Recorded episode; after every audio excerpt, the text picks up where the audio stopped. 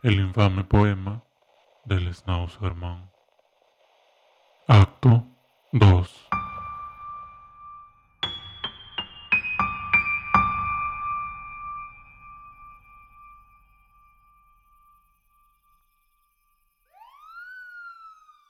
La policía encontró los cuerpos de los bravucones, pero faltaba un cuerpo que no había. Al cabo de unos días, nuevas víctimas aparecieron, una empalada y otro decapitado. ¿Cómo era que nadie se daba cuenta cuando estos atroces crímenes pasaban? Enterarse de estas cosas a la gente desconcertaba. Sin embargo, en el fondo ningún local se asustaba, pues por ahí alguien había descifrado el mensaje que faltaba.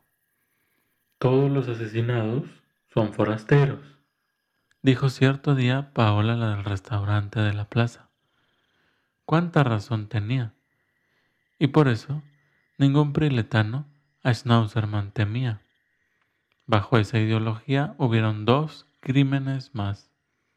En uno murieron cuatro amigos y en el otro tres mujeres más. Ante la escasez de turistas, los horribles crímenes pararon, pero en algún punto nuevas fotos de Schnauzerman circularon. No se sabe de dónde salieron, solo que a algún periódico se las vendieron. De la veracidad de las fotografías la gente durante la semana dudaría, pero el reportero del caso dijo que su cámara no mentiría.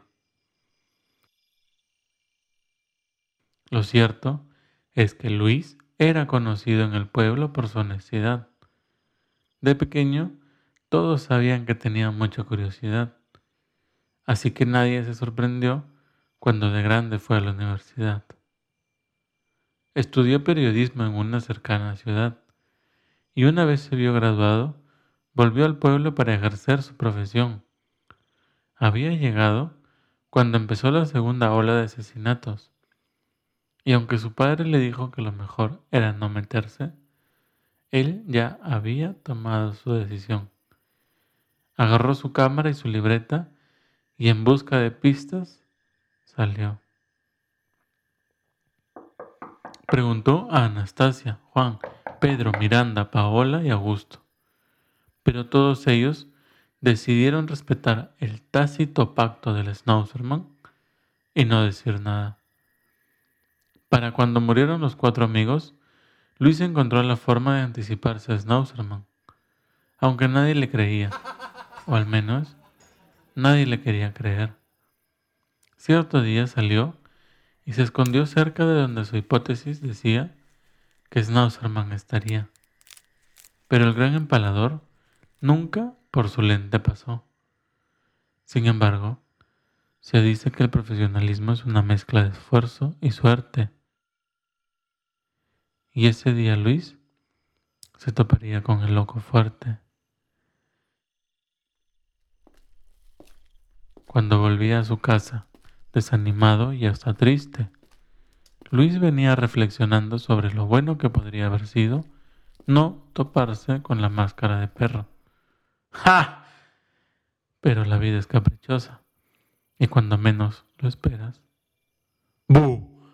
Pone delante de ti aquello que no quisieras. La respiración de Luis se hacía más y más rápida, hasta el punto en que sentía que iba a dejar de respirar. Había estado caminando con la cabeza baja y por ello no pudo notar que por la misma vereda venía Schnauzerman, frente a frente a quien de lejos debía fotografiar.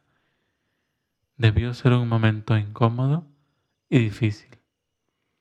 El hombre perro inclinó la cabeza a un lado, luego al otro. Aunque llevaba máscara, Luis podía sentir lo penetrante de la mirada. El escalofrío que pasó por su espalda a Luis hizo reaccionar. Y fue solo así, solo así, como éste pudo volver a caminar. Hizo una pequeña, temerosa e hipócrita sonrisita de saludo y continuó su camino como tratando de no mostrar que se encontraba aterrado. En su camino, pudo ver que el loco llevaba en su mano un juego de estacas bien afiladas. Caminó y caminó, y cuando se sintió fuera de peligro, lloró.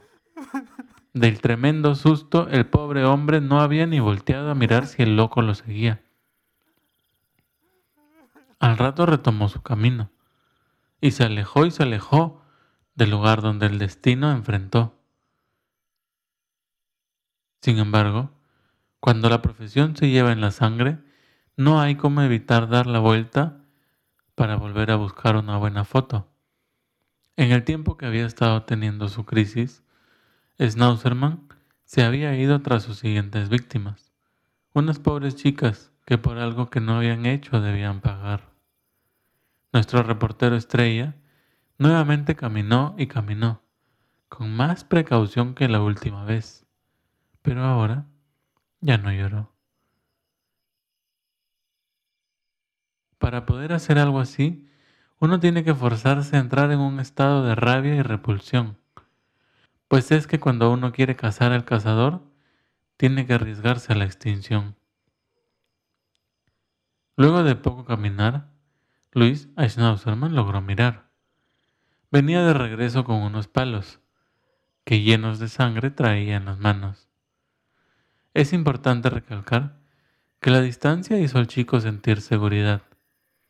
Se posicionó como le habían enseñado y en pocos minutos varias fotos había capturado.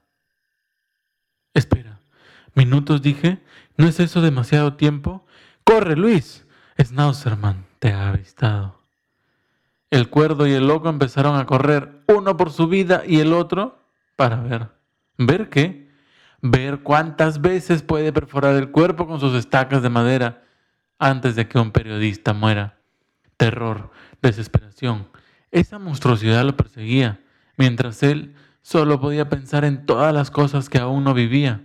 No voltees, solo corre, más rápido, me duelen las piernas, allá veo gente. Corrió y corrió. Y cuando se sintió fuera de peligro, lloró. Una vez que se vio rodeado de gente, el joven se animó a detener su paso. Volvió a mirar y vio que Schnauzerman ya no estaba.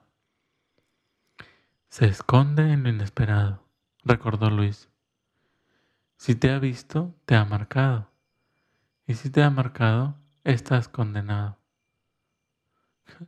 Carajo, estoy tan jodido, pensaba. Lo que debía hacer ahora estaba muy claro para él.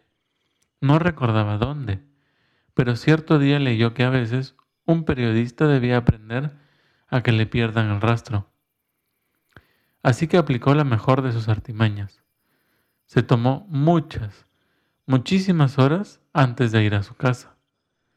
Cuando finalmente vio su cama, se tiró encima sin pensarlo, pero la suavidad de las sábanas lo hizo recordar puede estar bajo tu cama. Continuaba el canto. La adrenalina volvió a Luis. Giró el movimiento y cuando estaba por asomar la cabeza bajo la cama, pisadas que su techo atravesaban.